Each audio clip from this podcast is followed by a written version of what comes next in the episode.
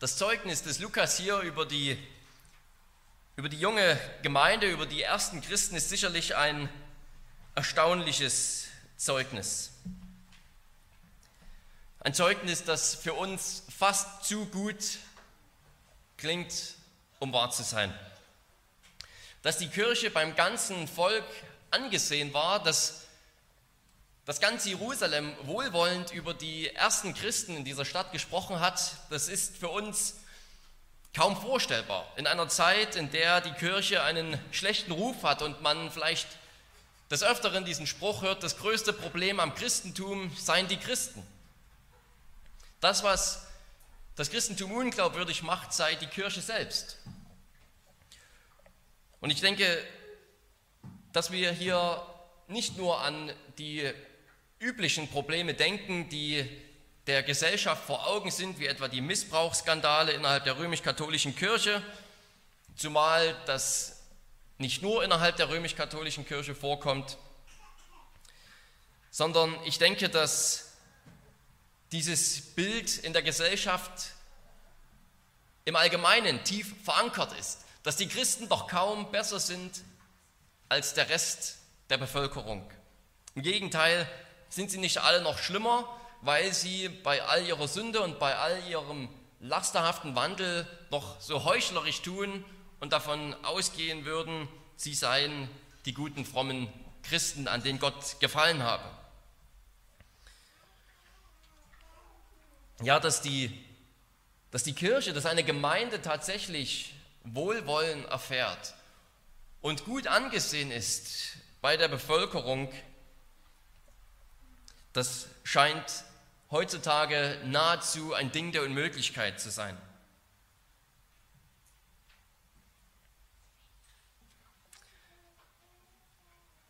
Und dieser Abschnitt heute, dieser Text, auf den wir hören wollen, der gibt uns einen Einblick in dieses Leben der Christen und damit auch eine Aufforderung an uns heute, wie wir als Gemeinde hier konkret in Heidelberg leben sollen, leben können, damit tatsächlich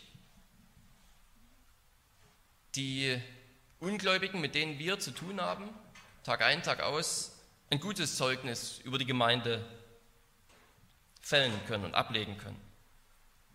Im Alten Testament, da beklagt sich Gott häufig über die Zustände Israels unter dem alten Bund. So heißt es in Hesekiel 34, du Menschenkind, weissage gegen die Hirten Israels, weissage und sprich zu ihnen, so spricht Gott der Herr, wehe den Hirten Israels, die sich selbst weiden.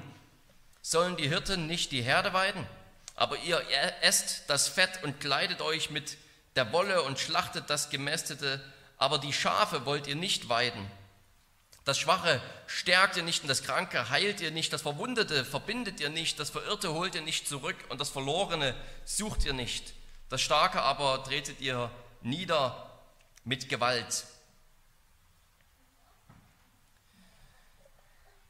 Die Zustände im alten Bund waren selten wirklich gut. Die Propheten beklagten zwei Hauptübel am fortlaufenden Band. Erstens die mangelnde Gotteserkenntnis der Götzendienst mit anderen Worten und dann die himmelschreiende Ungerechtigkeit innerhalb Israels, die Ungerechtigkeit gegenüber den Armen und den Schwachen.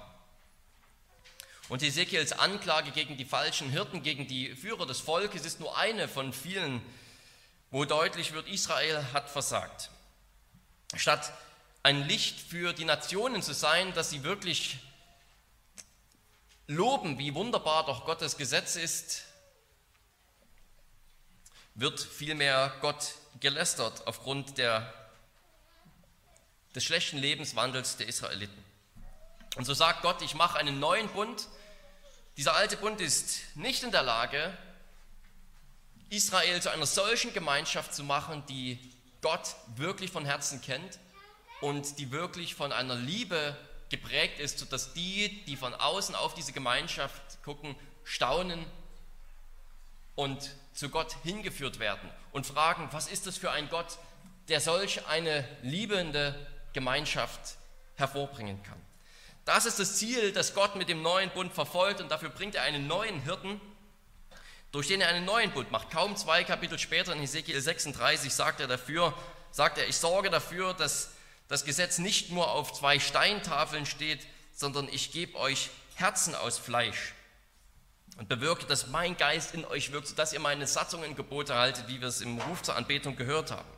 Und Lukas schreibt seinen doppelten Bericht, sein zweibändiges Werk des Lukasevangeliums und der Apostelgeschichte, um genau das zu zeigen, wie nun durch den einen neuen großen Hirten, Jesus Christus, ein neuer Bund geschlossen wurde, durch den diese Verheißungen des alten Bundes eine historische Wirklichkeit werden, eine wirkliche Veränderung hervorbringt, sodass die Gemeinschaft unter diesem neuen Bund tatsächlich eine Gemeinschaft ist, die geprägt ist von der Erkenntnis Gottes und von der Liebe und einem liebevollen Miteinander. Das ist das Ziel, das Lukas verfolgt. Natürlich wird eine solche Gemeinschaft in dieser Welt nie perfekt sein. Wir wissen das nur zu gut. Aber es sollte eine Realität sein. Dazu will uns diese Passage ermutigen. Lukas baut in die Apostelgeschichte gerade in den ersten Kapiteln immer wieder solche Zusammenfassungen ein, wie das Leben der Christen aussah, wie der Gemeindealltag aussah. Und die Frage ist natürlich, ist auch unser Gemeindealltag davon geprägt? Spiegelt auch unser Gemeindealltag etwas von dieser Realität des neuen Bundes wider, den Christus gemacht hat, in dem Christus den Heiligen Geist ausschüttet, damit eine liebende Gemeinschaft hervorkommt und eine Gemeinschaft, die auf das Wort gegründet ist und die wirklich als ein Licht in der Welt funktioniert, ist unsere Gemeinde, ist unser Gemeindealltag ein Abbild dieser Realität des neuen Bundes oder Teil dieser Realität sogar. Ich denke, der Kontext hier von Kapitel 2 ist allen gut klar, nachdem Jesus, nachdem Jesus aufgefahren ist in den Himmel, sendet er den Heiligen Geist zu Pfingsten auf die Apostel und sie reden in übernatürlichen Sprachen, die sie nie gelernt haben, sodass die Bevölkerung Jerusalems völlig verdutzt ist und sich das näher anschauen will. Und da predigt ihnen Petrus, dass dies eine Erfüllung ist, eine Erfüllung alter Verheißungen, die zum Beispiel durch den Propheten Joel gegeben wurden, dass jetzt die letzten Tage begonnen haben, wo Gott durch seinen Messias, durch den König David, den wahren König David, Jesus Christus, den Geist ausgegossen hat. Und er predigt es ihnen und Lukas beschreibt uns hier in diesem Abschnitt die Reaktion der, der Hörer. Zuerst die Reaktion, dass sie errettet wurden, dass es ihnen durchs Herz geht und dann die Reaktion im Gemeindealltag. Und wir wollen uns diese zwei Aspekte anschauen. Zuerst einmal die Errettung der Gemeinde. Die Hörer der Predigt sind zutiefst betroffen. Ich meine, man muss sich einmal vorstellen, dass hier Leute die Predigt des Petrus gehört haben, die noch vor wenigen Wochen selbst geschrien haben, kreuzige ihn.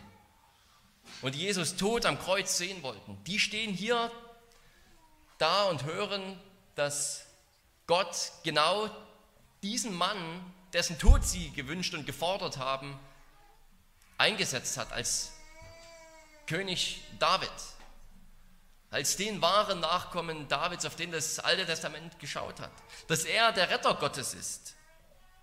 Was für eine eigenartige Wendung, dass sie dabei waren, um zu fordern, dass er am Kreuz stirbt und nun verstehen sie, das ist unser König, das ist unser Herr. Das ist der, bei dem wir das Heil suchen sollen. Seinen Namen sollen wir anrufen.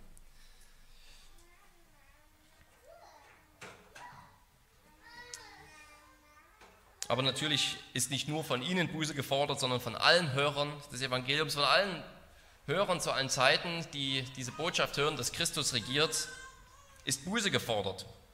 Und das bedeutet natürlich nicht nur, dass uns die Sünden leid tun im Sinne, dass wir erwischt wurden. Es tut mir leid, beim nächsten Mal lasse ich mich nicht mehr erwischen. Oder Buße ist auch nicht nur, dass wir die Folgen unserer Sünde bereuen. Mit anderen Worten, es war falsch von mir zu stehlen, weil jetzt muss ich noch Strafe bezahlen und habe am Ende noch weniger Geld. Dass es sich also deswegen nicht gelohnt hat zu stehlen. Nein, es heißt, dass uns die Sünden von Herzen leid tun, weil wir erkannt haben, dass es Gottes guten Willen übertritt. Dass es eine Beleidigung seiner Majestät ist. Dass es eben eine Ablehnung des Christus, des gesalbten Gottes selbst ist. Eine Ablehnung seiner Güte. Eine Ablehnung seiner Gnade, seiner Gerechtigkeit. Und Buße ist, dass, dass wir eine radikale Wendung machen von der Sünde hin zu Gott. Und Petrus fordert, dass Teil dieser Wendung ist, dass sie sich taufen lassen. Tut Buße und lasst euch taufen. Schon Johannes der Täufer hat diese zwei Aufrufe miteinander verbunden. Tut Buße und lasst euch taufen als Ausdruck dieser Buße. Sie sollen sich retten lassen, sagt er, von diesem verkehrten Geschlecht.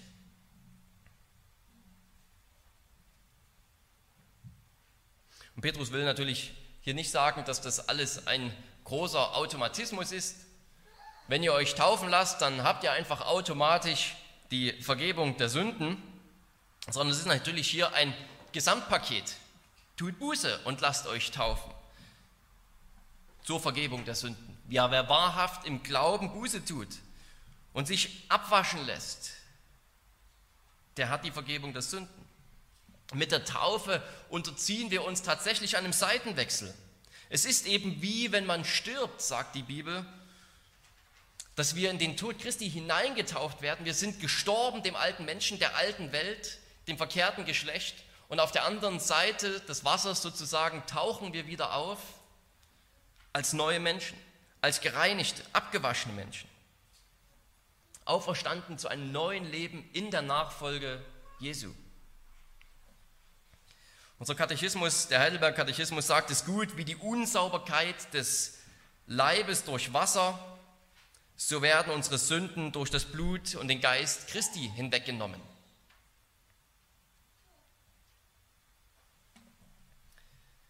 Jesus hat ja in Kapitel 1 von der Apostelgeschichte noch zu den Jüngern gesagt, Johannes hat mit Wasser getauft, ihr aber werdet mit dem Heiligen Geist getauft werden. Also in gewisser Weise baut Jesus hier einen Kontrast auf. Da ist die Taufe mit Wasser und da ist die Taufe mit dem Heiligen Geist. Man könnte fast erwarten, dass jetzt, wo die Taufe mit dem Heiligen Geist stattgefunden hat, das Pfingstereignis, dass jetzt die Wassertaufe irgendwie unter den Tisch fällt. Aber das ist gerade nicht so. Der Kontrast ist eben nicht derart, dass die Wassertaufe jetzt abgeschafft wird, sondern sie wird ein Bild für diese noch größere Taufe mit dem Heiligen Geist. So wie eben das Wasser den Schmutz abwäscht, so wie ihr euch reinigen lasst durch das Wasser, so wird euch auch der Heilige Geist geben und ihr werdet mit dem Heiligen Geist getauft werden. Die Wassertaufe wird also nicht abgeschafft, weil jetzt die Geisttaufe da ist, sondern sie bekommt eine große und tiefe Bedeutung, dass wir in den Tod Christi hineingetauft werden und neue Menschen werden. Und dann gibt es eben diese doppelte Verheißung für alle, die das, für alle, die das hier tun, von diesen ersten Hörern und von allen Ungläubigen, die heute zum Glauben kommen. Ihr habt Vergebung der Sünden und ihr empfangt die Gabe des Geistes. Die Gabe des Geistes, das ist der Geist selbst.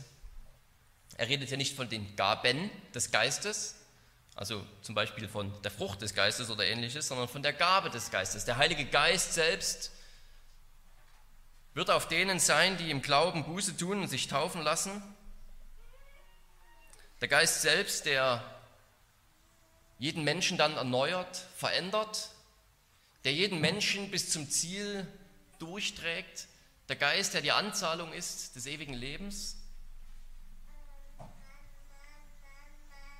Tut Buße, glaubt, werdet getauft, dann gehört auch ihr zur Gemeinschaft des Geistes, zu dieser neuen Gemeinschaft des neuen Bundes, die Gott formt, die Gott baut.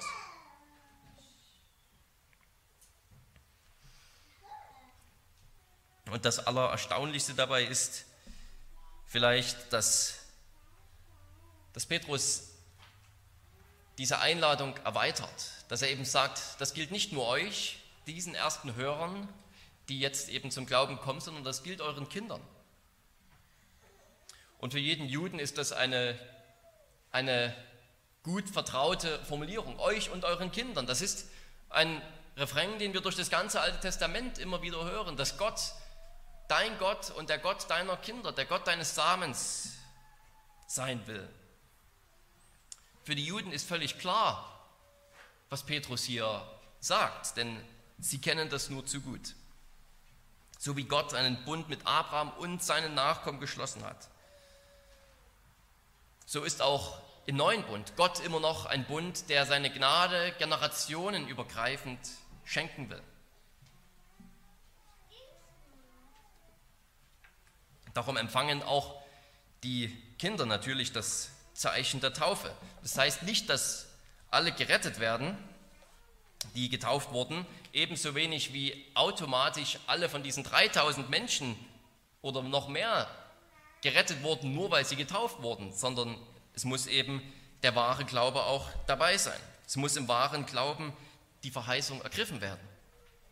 Und da geht Petrus aber sogar noch weiter. Und er öffnet hier die Grenzen über die Juden und ihre Kinder, die ja schon immer im Alten Testament auch in einem Atemzug genannt wurden. Er sagt, die Verheißung der Vergebung, die Verheißung des Heiligen Geistes gilt allen, die der Herr hinzurufen wird, die also Gott mit einem wirksamen Ruf auch herausreißt aus dieser Welt, die er so ruft, dass sie tatsächlich auch im Glauben Christus erfassen. Und auch ihnen gilt die Verheißung, ihr habt die Vergebung der Sünden, ihr empfangt die Gabe des Geistes, der in euch wirkt.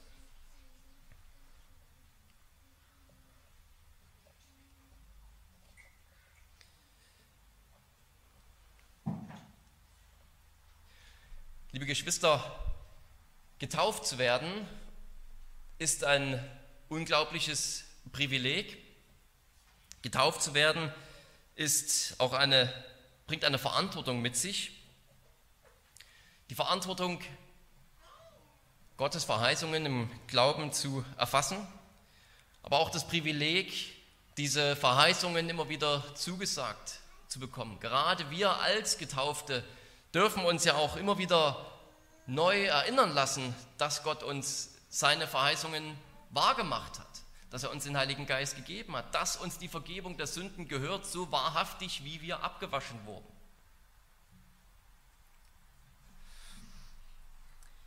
Die Taufe nicht nur damals bei, den, bei diesen ersten 3000 Leuten, was für ein Ereignis, dass sich da 3000 Menschen haben taufen lassen. Diese Taufe auch wenn sie im ganz kleinen Rahmen stattfindet, an einem ganz kleinen Baby, in einer ganz kleinen Gemeinde, ist doch ein riesiges Privileg. Eine Bestätigung, dass das alte Leben beendet ist, dass das neue Leben in Christus zu finden ist und ganz denen gehört, die glauben.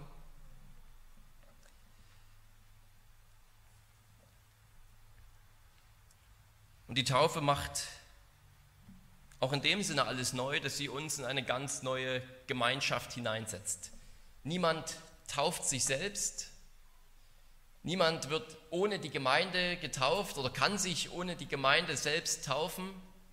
Im Waschbecken irgendwie, zu Hause allein im Bad. Das funktioniert nicht. Gemeinschaft, Taufe bedeutet von der Gemeinschaft, von Gläubigen in die Gemeinschaft der Gläubigen hineingetauft zu werden.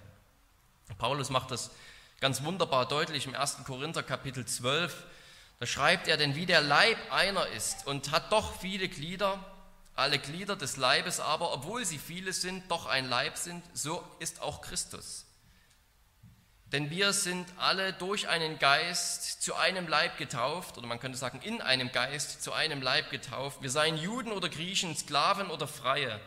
Wir sind alle mit einem Geist gedrängt. Denn auch der Leib ist nicht ein Glied, sondern viele.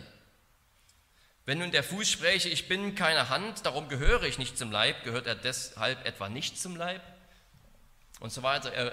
Ihr seid vertraut mit dem Kapitel und wie Paulus dann weiter ausführt, dass jedes Gemeindeglied eine Aufgabe hat, jedes Gemeindeglied eine Gabe bekommen hat, mit der es dem Leib dient. Und das alles hat angefangen durch das Wirken des Geistes und durch die Taufe.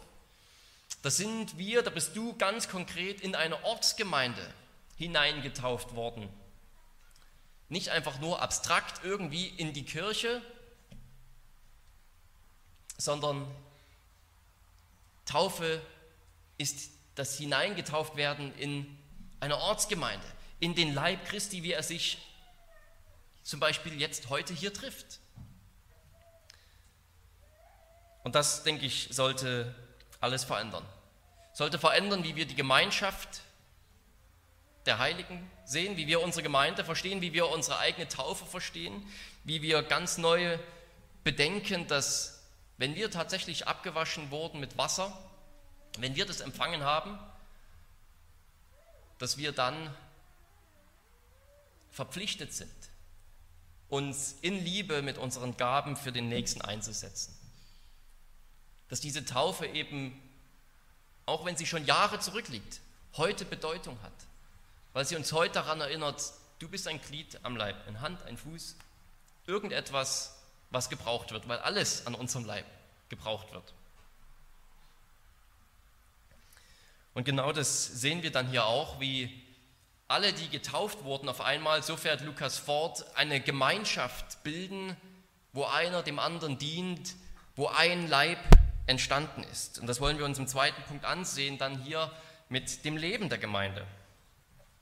Das Leben der Gemeinde, wo wir noch einmal alle ganz besonders unsere Ohren spitzen können, um zu sehen, um zu hören, was auch wir, die wir heute hier als Getaufte sitzen, wie auch wir davon lernen können, was auch wir tun können für unseren Nächsten, an unserem Nächsten, an dem Leib, zu dem wir gehören. Natürlich muss man ja zuerst noch sagen, dass die zwei Punkte in gewisser Weise überlappen. Es sollte nicht der Eindruck entstehen, dass sozusagen die ersten Verse nur von der Errettung der Gemeinde sprechen und alles, was dann ab Vers 42 folgt, nur noch über das Leben der Gemeinde redet, denn die Lehre der Apostel, unter dem sie sind, und das Brotbrechen, das sie tun, das sind natürlich alles auch Gottes Mittel, um uns bei der Errettung zu erhalten. Es ist also nicht so, dass wir uns einmal retten lassen, so, das ist jetzt geschehen. Du bist getauft, du bist irgendwann zum Glauben gekommen, du bist jetzt Glied der Gemeinde und jetzt geht es nur noch darum, was hast du zu geben. Sondern es, es ist natürlich so, dass alles, wovon die Gemeinde geprägt ist, gleichzeitig das Mittel Gottes ist, um uns bei der Errettung zu erhalten und wiederum etwas, wo jedes Gemeindeglied sich hineingibt und dabei verharrt. Lukas beschreibt es eben jetzt hier so für uns, dass deutlich wird, was ist sozusagen die Praxis, wie sieht der Gemeindealltag dieser frühen Kirche aus. Und das wollen wir uns anschauen. Interessant ist dabei erstmal, dass sie bei all diesen Dingen verharrten. Das heißt, da damit sind sie regelmäßig beschäftigt. Das war tatsächlich ihr Alltag. Davon war ihr Kalender geprägt. So sah ihr Kalender aus, dass da an jedem zweiten Tag oder manchmal an jedem Tag, wie es heißt, dass sie jeden Tag im Tempel zusammen waren, dass da Ereignisse drinstehen, die sie mit anderen Gläubigen in der Gemeinschaft der Heiligen mit diesen Dingen verbracht haben. Sie verharrten bei diesen Dingen. Wieder und wieder bleiben sie bei diesen Dingen. Davon ist es ihr Dasein, ihr Leben nun bestimmt. Die Apostelgeschichte ist natürlich ein Geschichtsbuch und da ist es nicht immer ganz so leicht zu sagen, was aus diesem Geschichtsbuch ist heute noch für uns verbindlich und was ist vielleicht wirklich Teil der Geschichte und einmalig. Wenn zum Beispiel im Kapitel 1 die Apostel einen Nachfolger für den Apostel Judas bestimmen, so werfen sie ein Los. Und das ist eine einmalige Geschichte. Ich glaube nicht, dass wir einfach hingehen können und sagen können, ja, wir sehen, dass die Apostel das machen, wir sollten heute auch noch Lose werfen. Aber gerade diese Aspekte, diese, diese Wiederholungen über den Gemeindealltag der frühen Kirche fügt Lukas immer wieder ein, damit uns deutlich wird, auch wir sollten uns daran orientieren. Das ist auch für uns verbindlich. Es ist auch für uns gut und richtig, bei diesen Dingen zu bleiben. Das ist imitierwürdig. wir wollen uns natürlich hier diese vier Aspekte anschauen, die Lukas aufzählt. Da ist zum ersten die Lehre der Apostel. Sie verharrten oder sie blieben beständig in der Lehre der Apostel. Das sind natürlich, denke ich, zwei ganz zentrale Elemente, die die Lehre der Apostel kennzeichnet. Zum einen eben, dass sie die Augenzeugen waren, dass sie, die Jesus selbst gesehen haben und dabei waren, gesagt haben, so ist es gelaufen. Das hat Gott durch Jesus Christus getan. Deswegen ist er ein zuverlässiger Retter. Und es ist ihre Auslegung des Alten Testaments. Auch das sehen wir ja immer wieder oder haben wir schon in dieser Predigt des Petrus gesehen, dass er eben deutlich gemacht hat, Christus ist tatsächlich der, von dem das Alte Testament überall gesprochen hat. Und diese Lehre war so zentral, dass die Apostel irgendwann sogar gesagt haben, wir können nicht mehr zu viele andere praktische Aufgaben übernehmen, die auch wichtig sind, weil wir dürfen diese Aufgabe zu predigen nicht vernachlässigen. Die Gemeinde ist dann so schnell gewachsen, dass es irgendwann Probleme gab mit der Versorgung einiger armer Leute in der Gemeinde. Einige Witwen sind ein bisschen zu kurz gekommen und es gab Probleme. Und das sagen die Apostel, es ist unsere Aufgabe zu lehren und zu beten. Wir können nicht noch die Aufgabe übernehmen, uns um die Versorgung der Witwen zu kümmern. Wir setzen darum die Diakone ein. So zentral ist diese Lehre, dass eben deutlich gemacht wurde, wir brauchen andere, die hier diese Verantwortung übernehmen, die hier ihre Gaben einbringen können, damit die Lehre und das Gebet nicht zu kurz kommt. Ja, ich denke, dass die Lehre der Apostel hier aus gutem Grund als erstes aufgelistet wird, weil sie tatsächlich auch die, die Grundlage der Gemeinde, die Grundlage der Kirche ist. In Epheser 4 sagt Paulus, dass, dass Jesus etliche als Apostel gegeben hat, etliche als Propheten, etliche als Evangelisten, etliche als Hirten und Lehrer zur Zurüstung der Heiligen, für das Werk des Dienstes, für die Erbauung des Leibes Christi. Und dann Vers 15, Kapitel 4, Vers 15, damit wir wahrhaftig in der Liebe sind und heranwachsen in allen Stücken zu ihm. Also wie schon hier in der Apostelgeschichte, so wird es auch noch in Epheser bestätigt, die Lehre der Apostel ist dazu da, dass die Gemeinde dann in der Liebe zueinander heranwächst und in der Gemeinschaft der Heiligen. Die Frage ist, ob auch ihr, ob auch du bei der Lehre der Apostel bleibst, auch bei dir das Wort so zentral, so wichtig ist. Natürlich wird hier von dieser Kanzel wöchentlich gepredigt, aber Sonntag für Sonntag hier sitzen und ein bisschen zuhören ist, denke ich, nicht alles, was Lukas hier im, im Sinn hatte sondern mit ganzem Interesse und mit ganzem Eifer danach suchen, das Wort immer besser zu verstehen, Christus immer besser zu verstehen. Mit ganzem Hunger in den Gottesdienst zu kommen, mit ganzem Hunger die Predigt zu hören. Im Privaten auch täglich das Wort Gottes bei sich wohnen zu lassen, in unseren Familien das Wort wohnen zu lassen, in unseren Freundeskreisen, wenn wir uns mit den Freunden treffen, von denen wir wissen, sie sind gläubig, doch das Wort mit hineinzubringen. Darüber zu reflektieren, vorher, nachher, nach so einer Predigt, was wir gehört haben. Wirklich diesen, dieses Verlangen danach, dabei sind sie geblieben. Das schenke Gott uns allen, damit wir in vollkommener Liebe auch zueinander hinwachsen können. Diese Liebe wird dann hier mit dem Wort der Gemeinschaft ausgedrückt. Das heißt, dass man eins wird durch den Glauben, eins wird dadurch, dass wir einem Herrn folgen. Und in Kapitel 4, Vers 32 wird dann diese wunderschöne Formulierung benutzt, dass die Gemeinde ein Herz und eine Seele ist. Dass also da eine innere Zuneigung und eine innere Haltung und Freude am anderen da ist. Eine echte Liebe zu den Geschwistern.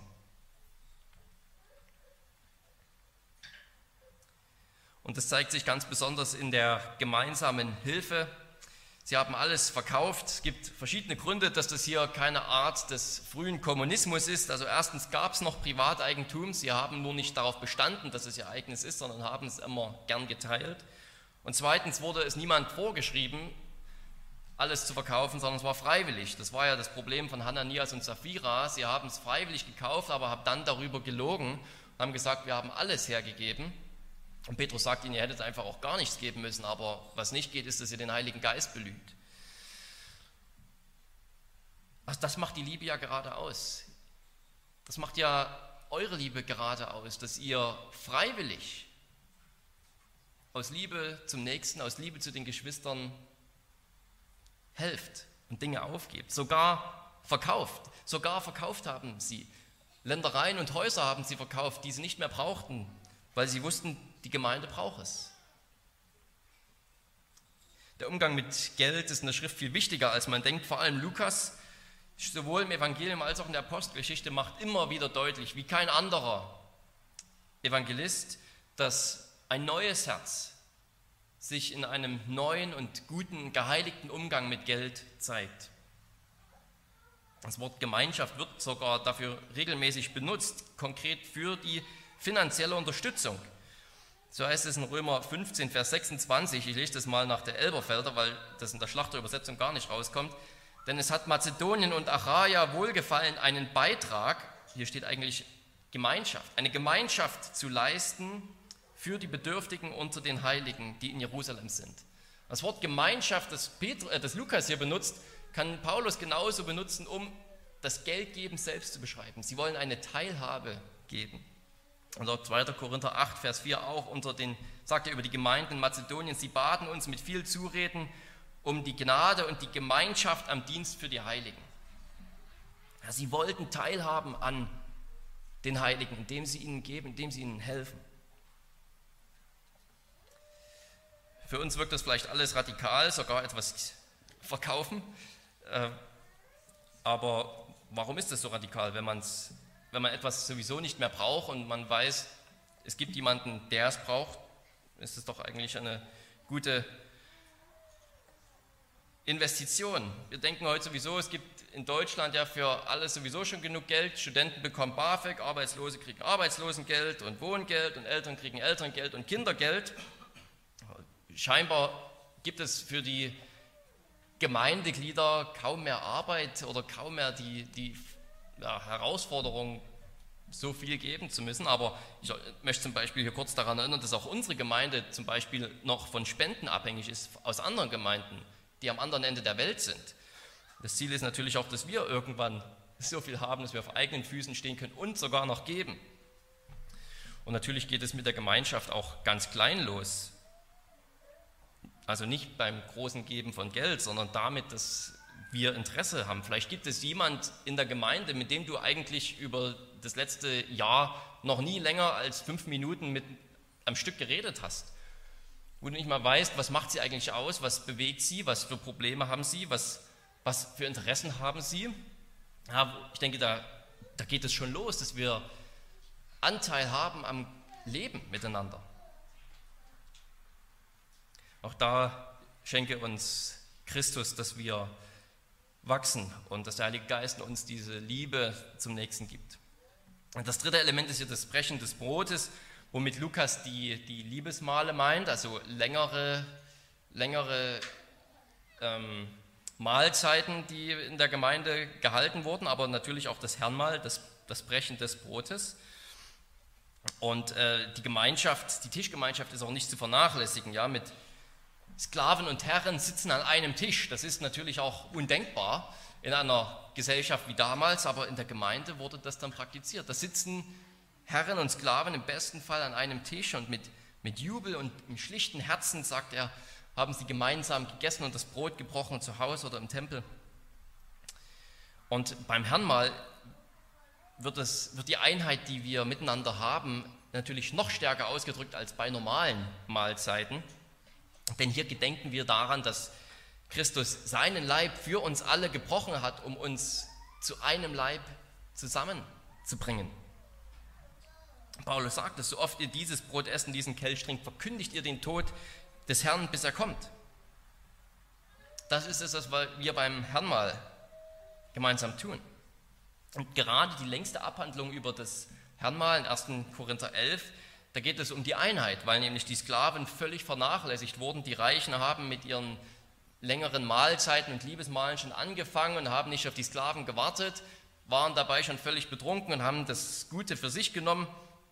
Und Paulus sagt, in diesem Kontext, wo ihr gerade noch Spaltung hervorbringt und Mauern aufbaut, wollt ihr das Herrn mal feiern, das doch eigentlich dazu da ist, um die Einheit zu feiern und zu stärken. Dass wir den einen Leib Brot brechen und daran und dabei völlig zerspalten sind, das darf doch nicht sein. Auch das Mahl des Herrn soll immer wieder neu unsere Liebe zueinander und die, die Einheit entfachen. Das wirkt Christus in uns, indem er uns versichert, dass er selbst sich für uns gegeben hat und gibt. Und der vierte Aspekt sind die Gebete. Ähm, damit meint äh, er vor allem erstmal die, die offiziellen Gebete, ähm, die, die für die Juden relativ verbindlich waren. Also sie hatten ja feste Gebetszeiten, zu denen sie auch in den Tempel gegangen sind. Aber ich denke, dass das private Gebet ja in keinem Fall ausgeschlossen ist, indem wir, dass wir täglich und viel praktizieren sollen. Aber der Fokus liegt auf dem gemeinsamen Gebet.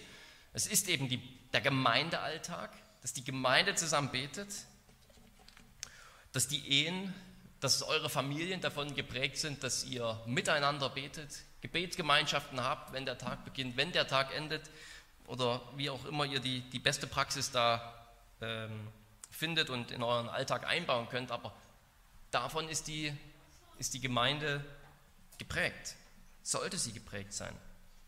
Ja, dass wir in, im Hauskreis beten, dass wir in unseren Gemeindeveranstaltungen immer beten.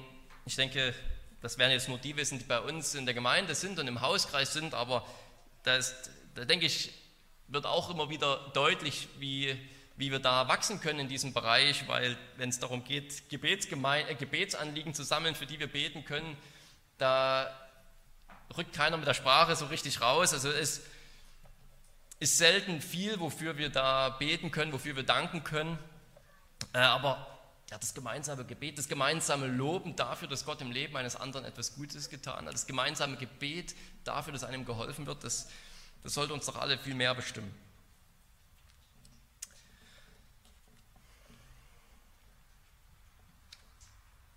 Lukas beschreibt vielleicht in gewisser Weise ein Ideal, aber nicht in dem Sinne, dass uns hier etwas Unerreichbares vor Augen gestellt wird. Ja, wir, wir merken in all diesen vier Bereichen, wie wir nachlässig sind, wie wir schwach sind. Äh, ich denke, jeder kennt das, gerade beim Gebetsleben. Äh, jemand schreibt in die WhatsApp-Gruppe, bitte betet mit dafür und dann Wochen später kommt die, kommt die zweite Nachricht, danke für alle Gebete, es ist alles gut ausgegangen und man denkt sich nur, ups, da habe ich gar nicht mit dafür gebetet, habe ich ganz vergessen. Wer kennt es nicht, dass wir in der Gemeinschaft nachlässig werden, dass, dass wir manchmal uns lieber zurückziehen, dass wir nichts mit den anderen zu tun haben wollen, dass wir gern auf Gemeindeveranstaltungen verzichten, öffentliche Gemeindeveranstaltungen, obwohl wir doch die Gelegenheit hätten, hinzugehen, weil wir einfach kein Verlangen haben. Ja, ich denke, wir, wir alle merken das, dass, dass wir hier wachsen können. Aber Lukas will uns kein unerreichbares Ideal hinstellen, sondern eben eine Realität. Eine Realität, die, die erreichbar ist, weil wir in einem neuen Bund leben. Weil dieser Bund eben eine Realität ist, in dem Christus seinen Geist ausgegossen hat, um eine solche Gemeinschaft zu formen. Er will, Lukas will deutlich machen mit der ganzen Apostelgeschichte und gerade auch mit solchen Berichten, dass die, die zu Christus gehören, in eine lebendige Gemeinschaft umgewandelt werden, die genau das schafft, was im Alten Testament eben nicht geschafft wurde, was die Propheten immer wieder zu beklagen hatten, dass alle vernachlässigt wurden, dass die Witwen und Waisen völlig vernachlässigt wurden und dass man auf ihre Kosten gelebt hat. Und dass das Wort nicht gepredigt wurde, sondern Hosea sagt, mein Volk kommt um aus Mangel an Erkenntnis. Und Gott sagt, ich mache einen neuen Bund, wo der Geist in euren Herzen ist, damit, damit diese Missstände ein für alle Mal behoben sind. Ja, es fängt sozusagen hier der Vorgeschmack des Himmels an.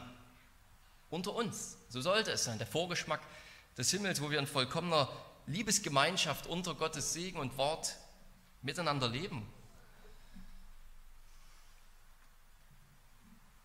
Nicht ohne Grund sagt Lukas dann auch, dass täglich Menschen hinzugefügt wurden. Jedes dieser Elemente soll dazu beitragen, dass die Gemeinde tatsächlich eine, einen Anreiz hat, dass Leute es von außen sehen und sagen, was auch immer diese Menschen ausmacht, ich will auch was davon haben, ich will mehr davon sehen.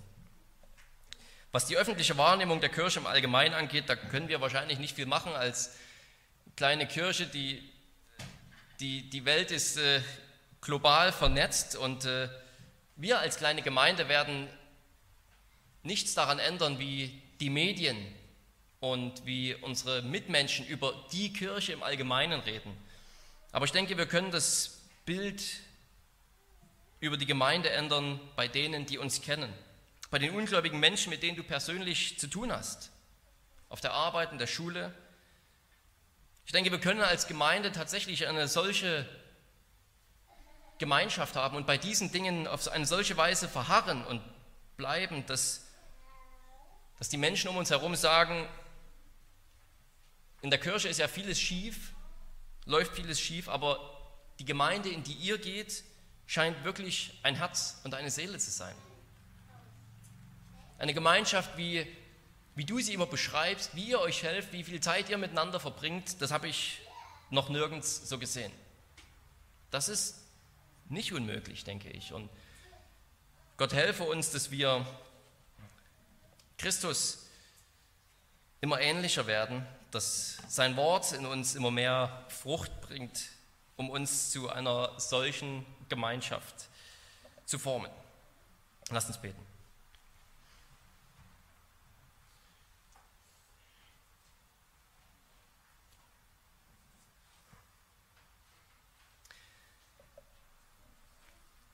Lieber Vater im Himmel, wir danken dir von ganzem Herzen, dass du deinen Sohn gesandt hast, der uns errettet. Ja, wir selbst sind in unseren Sünden ohne dich völlig hilflos. Wir waren verloren, waren unter deinem Zorn Kinder des Zorns und des Gerichts. Du hast uns errettet durch deinen Sohn und hast uns durch sein Blut abgewaschen, in eine Gemeinschaft hineingenommen, die das Privileg hat, deine Liebe, die du zu uns hast, auch im Umgang miteinander wiederzuspiegeln. Schenke uns nach deiner Gnade und nach deiner Barmherzigkeit, dass das eine Realität wird. Erneuere unsere Herzen immer wieder und reinige uns, dass wir eine solche Gemeinschaft sind, eine Gemeinschaft derer, die getauft wurden in einen Leib, getauft wurden und abgewaschen wurden mit Christi Blut.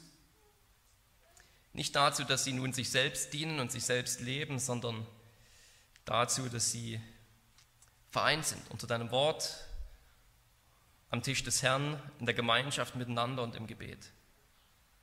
Amen.